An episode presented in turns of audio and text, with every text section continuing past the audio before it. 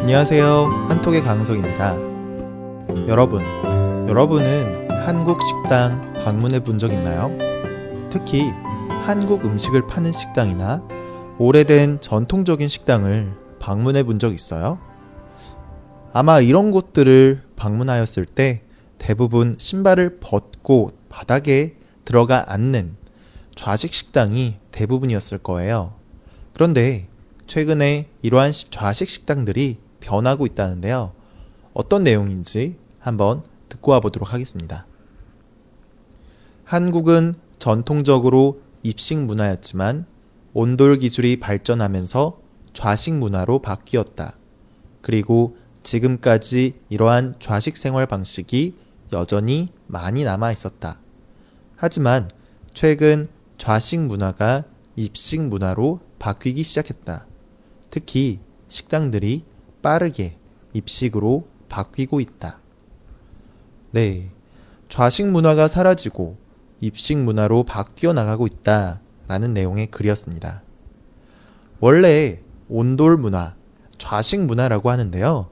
한국은 전통적으로 바닥에 앉아서 생활하고 잘 때에도 침대가 아닌 바닥에서 자는 그런 문화를 갖고 있었어요.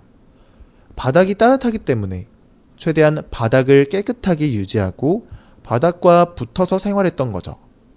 그런데 이러한 좌식 문화가 사실은 300년밖에 되지 않은 의외로 오래되지 않은 그런 문화예요. 그 전만 하더라도 대부분의 사람들은 침대에서 잠을 잤고 의자에서 앉아서 생활을 했었어요. 온돌은 사실 그 전 옛날부터 있었, 있긴 했었지만 일부 돈이 많은 사람들이 집안의 일부만을 온돌로 이용해서 따뜻하게 지내기만 했었어요. 그랬었던 온돌이 기술이 발전하면서 누구나 쉽게 이용할 수 있게 되니까 점차 집안에 있었던 의자와 침대를 없애고 바닥에 앉아서 그리고 누워서 생활하게 되었어요. 이러한 특징 때문에 최대한 집안을 따뜻하게 유지하고자 방의 크기가 작아지고 창문과 방문의 크기도 작아지면서 한국의 전통적인 집들의 구조도 바뀌게 되었어요.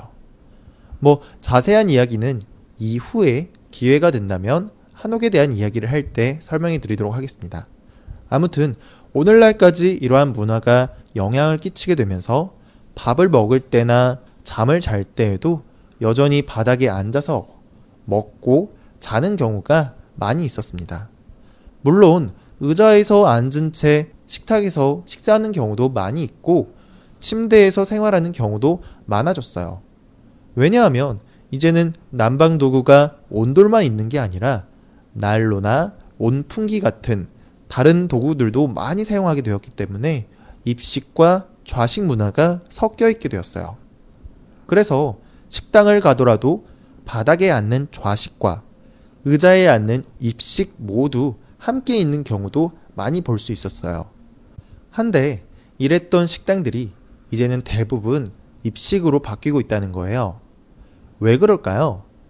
사실 식당에 가서 좌식으로 앉게 되면 불편한 부분들이 많이 있어요. 예를 들면 신발을 벗는데 오래 걸리는 그런 신발을 신었는데 좌식 식당을 가게 되면 어쩔 수 없이 신발을 벗어야 되니까 굉장히 불편함이 있고 또 바닥에 오래 앉아 있으면 다리도 아픈 데다가 겨울에 따뜻한 온돌에 앉는 것도 좋긴 하지만 냄새도 날 수 있기 때문에 신경을 많이 쓰게 되죠. 이러한 이유들 때문에 사람들이 불편함을 많이 느끼고 있긴 했었어요. 하지만 최근에 식당들이 입식으로 바뀌게 된 이유는 그러한 불편함들보다 더 큰 이유가 있어서예요. 그것은 바로 식당들이 더 많은 고객을 받기 위해서예요. 고객이 입식으로 앉아서 식사하는 것보다 좌식으로 앉아서 식사하는 것이 훨씬 더 빨리 식사를 끝내고 나가기 때문에 더 많은 손님을 받아야 큰 돈을 버는 식당 입장에서는 좌식이 좋다라는 것을 알게 된 거죠. 게다가 최근 들어 손님들이 혼자서 오는 손님들이 많아지면서 혼자 입식으로 앉아서 식사를 하게 되면 혼자서 큰 자리를 너무 큰 자리를 차지하게 되지만 작은 식탁을 두고 입식으로 의자에 앉아서 식사를 하게 되면 같은 공간에 더 많은 사람들을 더 많은 손님들을 받을 수 있기 때문에 음, 이런 차이가 있다는 걸 알게 된 거죠. 그리고 외국인 손님들도 많아지면서 한국 사람들은 입식 문화가 편하지만 외국인들은 입식이 불편해하는 경우도 많은 터라 이러한 영향들 때문에 식당들이 입식에서 좌식으로 변화하고 있는 거예요. 자, 오늘 내용 잘 이해가 되셨나요?